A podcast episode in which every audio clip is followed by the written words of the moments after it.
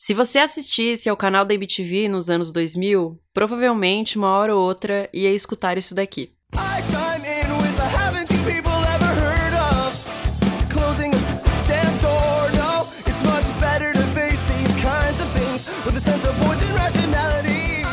Esse e outros hits são símbolos do emo e do pop punk que dominaram os anos 2000. O visual e o som, que começaram a despontar no fim dos anos 90, ficaram marcados por uma estética melancólica e juvenil. Ele foi se fincando aos poucos, com vocais gritados, com letras ultra sentimentais, guitarras e baterias em destaque, uma nova onda de indie rock e o surgimento do post-hardcore. Agora, 15 anos depois do movimento ter estourado, a cena mainstream americana vem resgatando essa estética. São muitos os artistas e bandas que têm apostado nisso. Um dos maiores exemplos é Olivia Rodrigo, uma das cantoras mais ouvidas de 2021 no Brasil e no mundo. O maior sucesso da artista é a canção Good For You, que já foi muito comparada com a música Misery Business, lançada em 2007 pela banda Paramore, que é um dos principais nomes do emo e do pop punk dos anos 2000. Essa aqui é Good For You.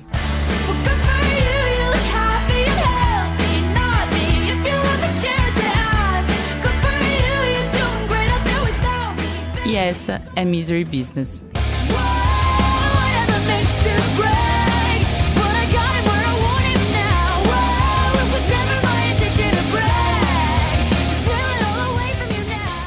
Depois de muita gente apontar as semelhanças entre as canções, Olivia Rodrigo alterou a composição da faixa e incluiu membros do Paramore como coautores. Mas não é só em Good For You que ela mergulhou nos anos 2000. Seu álbum Sour é repleto da estética desse fenômeno que bombou quando ela era só uma criança. Além da Olivia, tem outros artistas dessa tal de geração Z, né? Que são as pessoas que nasceram entre 95 e 2010, mais ou menos, estão curtindo trabalhar com pop punk. Esse é o caso da cantora Willow, que já fez dois discos do gênero. Ela é filha do ator Will Smith. Mas os jovens dessa geração não são os únicos a reviverem esse fenômeno. A Avril Lavigne, por exemplo, ficou conhecida nos anos 2000 como uma embaixadora desse movimento e agora, depois de ficar anos distante do estilo emo, voltou a surfar nesse revival revival da onda que ela mesma ajudou a criar. Na semana passada, a artista lançou o disco Love Sucks, que é pop rock até o caroço e chega como um resgate da diversão e da insegurança da adolescência, numa embalagem atualizada. É como se Avril Lavigne tivesse ouvido Olivia Rodrigo ou a Willow para buscar o prazer na própria nostalgia e relembrar o que a tornou uma das estrelas mais conhecidas de sua geração.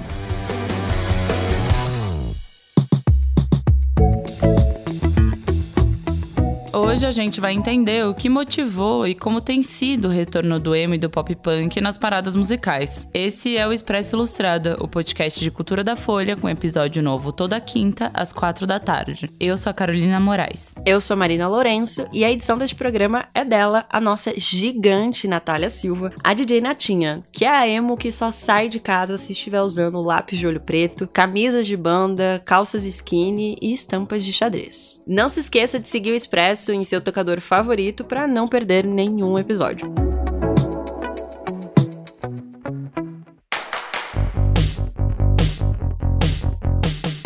Retorno do emo e do pop punk na cena musical mainstream americana é um processo que se acelerou durante a pandemia, mas que já estava acontecendo faz uns anos, sobretudo na voz de rappers. Desde 2015, um tipo de hip hop que emergiu na plataforma SoundCloud emprestava não só as melodias, mas também os sentimentos desses gêneros, desde o visual dos MCs até a melancolia nas letras. Os três principais ícones desse movimento são os rappers XXXTentacion, Juicy Road e Lil Peep, que morreram faz pouco tempo de maneira precoce. A obra deles continua somando bilhões de visualizações com um tipo de trap melancólico que é inegavelmente influenciado pelo emo e pelo pop punk, às vezes até de maneira declarada, como numa colaboração de XXXTentacion com Blink 182. Eu acho que foi a primeira geração que talvez era meio criança nessa fase do emo pop punk e que agora estava adolescente e estava fazendo música e as pessoas estavam ouvindo. Esse aí é o músico e produtor Lucas Silveira, vocalista da Fresno, uma das maiores bandas do emo nacional. Ele conversou com Lucas Breda, que escreveu uma matéria na Ilustrada sobre esse assunto e você pode conferir o texto no site da Folha. E eu percebo que se busca no rap muito se busca assim, cara, qual foi o bagulho que ninguém resgatou ainda? Hoje, a influência do emo e do pop punk pode ser vista de maneira diluída em gigantes do trap, como o Post Malone, por exemplo. Um dos sucessos do trap americano atual, o Machine Gun Kelly, pausou uma carreira bem sucedida no estilo para entrar de vez nesse mundo do pop punk. Com uma aparência que lembra mais um vocalista de banda de rock dos anos 2000 do que um rapper propriamente, ele faz quase que um copia e cola dessa estética no disco Tickets to My Downfall de 2020. Essa soma super colou, assim, super funcionou e esse e quando viu às vezes caras que estavam alavancados pelo seu rap ou seu trap numa situação de eu posso tudo, falando assim, ah, agora é rock e usando essa plataforma justamente para arriscar uma coisa nova, né? O Machine Gun Kelly é exatamente isso. Nos Estados Unidos, o padrinho dessa nova cena é Travis Barker, o baterista do Blink 182, que mantém um diálogo frequente com o rap há décadas. Ele produz e toca em várias faixas de rock do álbum Neon Dark, que o rapper de 21 anos Trippie Redd lançou no ano passado, além de colaborar com o Machine Gun Kelly e outros nomes. Eu acho muito louco, assim, porque querendo ou não, no fundo, se olhar muito amplamente, uh, isso coloca uma sonoridade na orelha de pessoas que nunca ouviram aquilo, assim, né? Esse movimento de artistas mergulharem no emo dos anos 2000 faz com que outros jovens tenham contato com essa estética de maneira quase inédita. Enquanto a geração Z já nasceu conectada à internet, essa cena de emo dos anos 2000 foi uma das primeiras que emergiu primeiro no online para só depois chegar aos meios tradicionais das gravadoras, das rádios e da TV. Quem falou disso com o Lucas Breda foi o Leandro Carbonato, que é empresário na produtora Powerline Music, que produz bandas e traz shows internacionais de pop punk ao Brasil. 30 anos atrás e para trás disso, as bandas que corriam atrás das gravadoras, o sonho de o, qualquer um era assinar, porque a gravadora era, teoricamente, quem ia conseguir dar o suporte né, e o investimento necessário para essa banda crescer. Hoje é o contrário, hoje, na real, você não precisa de suporte nenhum. Ali a galera sabe fazer vídeo em casa, sabe como se comunicar, sabe fazer o som, equipamento é super simples, quer dizer, qualquer plugin de internet hoje tem um puta timbre de guitarra, entendeu? E aí, quem tem que vir atrás são esses caras, correr atrás do sucesso processo que já está acontecendo para tentar é, se beneficiar financeiramente ou, ou, de qualquer maneira que seja desse fenômeno que já está acontecendo, que vai acontecer independente dele. O Carbonato trabalhou durante um tempo no site da Trama, que nos anos 2000 foi quase uma casa para diversos artistas desse nicho. Bandas como Dance of Days e Noção de Nada, NX0, até a própria Fresno fizeram sucesso por ali. E na Trama, na época, tinha uma coisa no site, uma coisa bem legal, que era o top 10 as 10 músicas mais resolvidas, e a trama era, cara, o embrião do Spotify, tá ligado? Você entrava lá e escutava todas as músicas por streaming sem pagar nada. E as bandas eram remuneradas por isso também, ou seja, isso eu tô falando de 2003, 2004, então já era o embrião disso há quase 20 anos atrás, sabe? E aí, na primeira página do site, na home do site, ficava um top 10, ou seja, as 10 músicas mais ouvidas do site. E isso era engraçado. Então, assim, quando o Dance of Days entrou, pá, as 10 era Dance of Days. Aí entrou o Noção de Nada, pá, as 10 era do Noção de Nada. Fresno, então, fez o site cair, pra você ter ideia, quando entrou. Então, foi um período muito legal para mim, pra gente lá na trama, porque a trama, essencialmente, era uma gravadora de 9 MPB né? O dono era o João Marcelo Bosco, ele filho dele, Regina. E de repente virou o nome, assim, a coisa mais importante dessa cena. Para o Carbonato, o que mais mudou em relação ao pop punk dos anos 2000 para o pop punk dos dias de hoje é justamente a maneira como seus fãs consomem essas músicas, já que a essência juvenil da estética prevalece a mesma. O pop punk é uma, um tipo de música que fala muito com a galera jovem, quer dizer, de 15 a 30 anos, vamos dizer assim, depois você até continua gostando, mas você tem outros interesses. Mas essa galera fica muito ligada nisso e acho que muito por conta da estética. Rebeldia, é uma época da sua vida que você tá ali contra seus pais ou contra os, o sistema ou contra o que quer que seja de uma maneira muito rebelde. E a estética faz, acompanha isso. Apesar desse revival do pop punk e do emo estarem conquistando principalmente os adolescentes da geração Z, que ainda estão cheios de hormônios, vivendo descobertas e incertezas que marcam essa fase da vida, também tem um saudosismo que ronda esse movimento. É como se muita gente quisesse reviver um pouquinho as dores e as delícias da adolescência. O Lucas, do Fresno, conta que está sentindo isso na relação da própria banda com o público. Mas eu percebo também de uma galera que às vezes ouviu dos 15 até os 20 anos Aí agora estaria com 30, vai, ou com 20 e tantos, pensando assim, cara, bom, sabe, com saudade da adolescência e vai ter show da banda, bora no show, sabe, um sentimento meio parecido com o que rolou naquele show do Sandy Júnior que encheu seis estádios. Assim, eu percebia que tinha pessoas lá que não estavam acostumadas a ir no nosso show. Então, aí o nosso show que dava 1.500 pessoas começou a dar 3 mil pessoas de novo em São Paulo. E a gente falou assim, cara, tá rolando um negócio aqui e não é porque a gente fez um hit, não é nada disso. O trabalho estava bom e tal, mas eu percebi que é justamente esse sentimento de revival, o sentimento de um, de um, fã que não acompanhava mais tanto, voltar a acompanhar depois de mais velho. Às vezes agora, agora o cara tá com grana para ir em show, já passou aquele, aquela pior fase ali que tu é muito falido, tá na faculdade, não consegue fazer nada. Então, eu senti isso. Esse saudosismo entre os adultos que viveram o auge do emo e do pop punk nos anos 2000 não tem contagiado só os fãs, mas também os artistas dessa faixa etária. Em janeiro, por exemplo, a Anitta lançou a música Boys Don't Cry, que é uma canção que soa como se tivessem saído diretamente dos anos 2000. A própria cantora disse, na época do lançamento, que a música levava de volta para sua adolescência, quando ela usava cabelo colorido e ouvia muito rock. O videoclipe de Boys Don't Cry tem uma estética de filme de terror, reúne zumbis e visuais semigóticos, que poderiam muito bem estar num clipe de 2006 do Panic! at the Disco.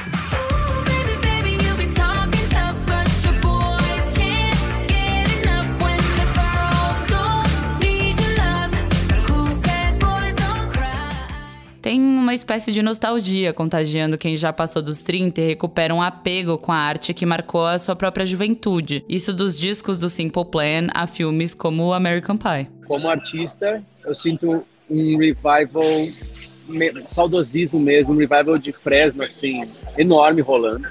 A gente vem sentindo isso desde 2019 a gente passou, vamos lá, de 2000, quando acabou aquele auge, ou seja, 2012 até 2018, a gente se manteve com esse público nosso cativo, que felizmente era capaz de movimentar uma agenda, encher umas casas, fazer umas coisas assim, mas a gente percebia plenamente que para o grande público a gente não existia mais mas a gente conseguia ter uma coisa cativa suficiente para se manter. Na música mainstream brasileira, a estética do revival ainda não está difundida, mas já é possível perceber algumas movimentações. Depois de anos tentando estabelecer uma carreira no pop, o ex-vocalista da NX0, de Ferreiro, lançou recentemente um single com guitarras e vocais do emo, e o próximo Rock in Rio tem um dia inteiro praticamente dedicado ao estilo, com shows de Green Day, Fall Out Boys e Avril Lavigne. Falando de novo da Avril, não tem como deixar de comentar o um novo álbum dela, que, como a gente falou, marcou o retorno da cantora às suas origens. Em vez das lamúrias ao violão que ela estava trilhando até então, com discos como o Head Above Water, que é de 2019, a canadense recuperou a energia das baterias aceleradas e das guitarras distorcidas. E essa estética sonora aparece desde a primeira faixa, Cannibal, com um vocal que lembra Girlfriend, um dos maiores sucessos da cantora lançado em 2007. Repare só na semelhança dos vocais acelerados. Essa é Girlfriend.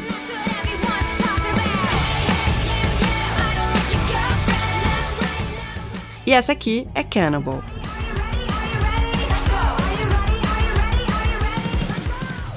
Ainda no álbum Love Sucks, a Avril faz parcerias com músicos importantes no pop punk atual, como o Mark Hoppus, que é do Blink-182, e o ex-rapper Machine Gun Kelly, que a gente comentou aqui no episódio. Sem intenções de trazer novidades para o pop atual, o novo disco da cantora a reposiciona exatamente como ela ficou na memória do público, na figura da embaixadora desse jeito de se fazer rock que marcou uma geração e que agora vem sendo redescoberto. Não dá para saber por quanto tempo vai durar essa onda intensa do revival do pop punk e do emo, mas dá para dizer que é um movimento promissor que tem deixado muitos produtores interessados no nicho, já que o sucesso e, consequentemente, o dinheiro envolvendo esse fenômeno tá fazendo barulho. Mas fica por aí, que a gente ainda tem as dicas emos da semana. Marina, qual vai ser? Carol, já que a gente tá num episódio super emo, eu vou fazer uma dica emo, porque não tem como. É, eu queria indicar o meu álbum emo favorito, que é inclusive um dos maiores álbuns emos. É, foi lançado no auge ali do pop punk, do, do emo core, que foi em 2007. É o Riot do Paramore, né? É o Paramore aí, que é uma das grandes bandas desse gênero. E eu gosto muito desse álbum, porque eu acho que ele traz muito a essência, assim, do estilo emo. Seja nas letras, na bateria, que tem muito destaque, na guitarra rasgada, até mesmo no projeto gráfico do disco, na capa. É um álbum que ele tá escrito, assim, todo com fonte. Parece, assim, um, que você pegou um caderno na escola e tá escrevendo, sabe? Então ele tem então uma letra toda, assim, é, a capa tem uma letra toda é, juvenil, assim, rebelde, um ar de rebeldia muito grande. E isso também tá muito presente nas faixas do disco, né? Que inclusive é um disco que tem muitos hits do, do Paramore. Aqui mesmo a gente falou de Misery Business, é o, o álbum em que tem Misery Business, que inclusive é uma, uma letra que a Hayley Williams, a vocalista do Paramore, já disse que foi uma letra que, que saiu direto do diário dela. Então, olha só que coisa juvenil, né? Tipo, ter um diário em que você conta as coisas que você vive, os dramas da sua adolescência. E ela fala que até tem uns versos que ela diz que mudaria é, hoje em dia se fosse escrever, mas que é uma coisa que reflete o momento que ela tava naquela fase da vida dela. E eu acho que é um álbum muito juvenil, muito emo, super pop punk. Então, para você que tá aí querendo, ouvindo o episódio tá querendo se aprofundar, re relembrar os velhos tempos, aproveitar esse revival, ouçam Riot, que é simplesmente um álbum maravilhoso. Mas e você, Carol, o que, que você vai indicar pra gente? Eu acho que eu vou pra uma coisa menos nostálgica, que eu já sofri muito fazendo esse episódio, já sofri muito com Paramore. mas eu queria sugerir, queria sugerir um podcast que eu tô terminando de ouvir ainda, mas que eu tô adorando. Tem bastante gente ouvindo, então pode ser que você ouvinte já esteja escutando, mas para quem não tá, vale muito a pena, que chama The Trojan Horse Affair. É mais uma produção do New York Times, é, com a Serial Productions, que é o, a galera que fez Serial, que é um podcast super famoso. E quem apresenta, um dos apresentadores do, do The Trojan Horse, ele fez o S-Town, que é o Brian Reed. Então, se você escutou S-Town, você provavelmente vai reconhecer a voz dele, que é bem característica, enfim. Mas a história, ela é muito doida, assim. É um caso de uma carta que foi descoberta falando sobre um suposto plano de comandar, de, na verdade, é um suposto plano islâmico para comandar é, escolas de uma cidade na Inglaterra. Só que essa, eles concluem que essa carta é falsa, né? Já foi concluído que essa carta é falsa, mas o pânico ali já estava instaurado e eles investigam a origem dessa carta, bem na pegada do Serial e do S-Town também, que meio que te pega pela mão e vai te mostrando como eles fazem a investigação. Eu acho isso o máximo, assim, eu acho muito gostoso escutar como é que eles vão pensando nisso, aquelas vontades megalomaníacas de criar planos na parede para tentar ligar os pontos entre os personagens e o caso, enfim. Aquela clássica cena, né? Exatamente, aquelas coisas que você escuta e você já tá ali com eles na cena apurando e tentando entender o caso. E, enfim, é isso também, né? Um podcast feito pela Serial, pelo New York Times. Você espera que seja bom. Eu tô achando ótimo. Tô falta só o último episódio. São oito episódios, se eu não me engano. E inclusive, DJ Natinha, a dona Natália Silva escreveu uma resenha é, para Ilustrada falando sobre The Trojan Horse Affair. E a DJ Natinha deu cinco estrelas. Então, se você não ficou convencido pelo que eu falei, vai na da DJ, porque essa aí nunca erra. Então, aproveitem para escutar. Olha lá, tem selo, selo de Natália, selo de Natália Silva de aprovação. Selo hein? de Natália Silva de aprovação, é exatamente isso. Então, enfim, tá dito, né? Eu nem precisava ter gastado minha saliva aqui antes. Mas, Marina, a gente tem uma coisa importante para falar aqui hoje, envolvendo Dona DJ Natinha, porque ela vai nos deixar aqui no podcast. Eu não sei nem como falar isso, Marina. Você, você quer continuar? Porque eu acho que eu vou, vou entrar em negação aqui. A gente não sabe, né, como falar. Essa, essa é a verdade. A gente tava até discutindo aqui antes, no começo do episódio, como que a gente ia anunciar isso. É verdade que não sabemos. Chegamos à conclusão que não sabemos como anunciar. Mas eu queria dizer que eu fico muito, muito feliz de ter trabalhado com a Natália Silva, ter tido a honra de ter trabalhado ao lado dela durante tanto tempo. E que eu vou sentir muitas saudades. Não só eu, mas, sabe, uma legião inteira de fãs da Natália Silva, essa DJ maravilhosa que contagia corações por aí. E dizer que ela não não vai nos deixar, né? Por mais ela pode até querer nos deixar um dia, isso nunca vai acontecer, porque estaremos aí sempre acompanhando ela em todos os lugares e desejar tudo de bom para ela. Um grande beijo, um grande abraço. E é isso, tô triste, né? Mas também tô muito feliz de ter feito parte dessa história com essa mulher incrível, essa DJ maravilhosa que manja de todos os remixes deste podcast. Pois é. Natália DJ, ela é MC. Quem não escutou Habitat, podcast da Folha também, tem lá a Natália atacando de MC, apresentando o podcast. E eu também vou morrer de saudade. Vocês não escutam a voz da Nath aqui, é, mas ela tá em tudo que a gente faz, nas palavras que a gente faz, no roteiro, do jeito que a gente escreve, na edição de som que é maravilhosa, todas as discussões, nos perrengues que a gente passa, ela sempre tá aqui com a gente. Então eu também queria agradecer muito a Nath, aproveitar esse espaço para agradecer a Nath por ter feito o Expresso do jeito que ele é. Esse negócio não ia ser nada sem você. E a gente vai sentir muita falta, mas também vou te acompanhar, acompanhar seu trabalho demais. Todos acompanharemos. E você vai fazer muita falta na Folha. Natinha, diga suas palavras para esse Expresso, porque você merece. Oi, eu sou a Natália Silva, DJ Natinha, e eu tô passando aqui para dar tchau para você, ouvinte. Obrigada por ouvir o Expresso. Foi uma honra para mim editar o podcast nesses últimos dois anos. Eu queria agradecer todo mundo que passou por aqui: Carol, Marina, Isa, Lucas, Maurício, enfim. Foi muito bom trabalhar com todos vocês. E agora eu volto a ser ouvinte do Expresso, como eu era antes de virar a DJ Natinha. Um beijo. Tchau! Esse foi o Expresso Ilustrada, o podcast de cultura da Folha, com episódio novo todas as quintas, às quatro da tarde. Eu sou a Carolina Moraes. Eu sou a Marina Lourenço e esse episódio tem a edição da DJ Nath, a Natália Silva. Um beijo, bebam água, tá muito quente, muito calor. E é isso, se hidratem até semana que vem. Até! E solta a vinheta, Natinha. O Expresso Ilustrada traz com exclusividade a DJ Natinha, a mais ligeira da podosfera.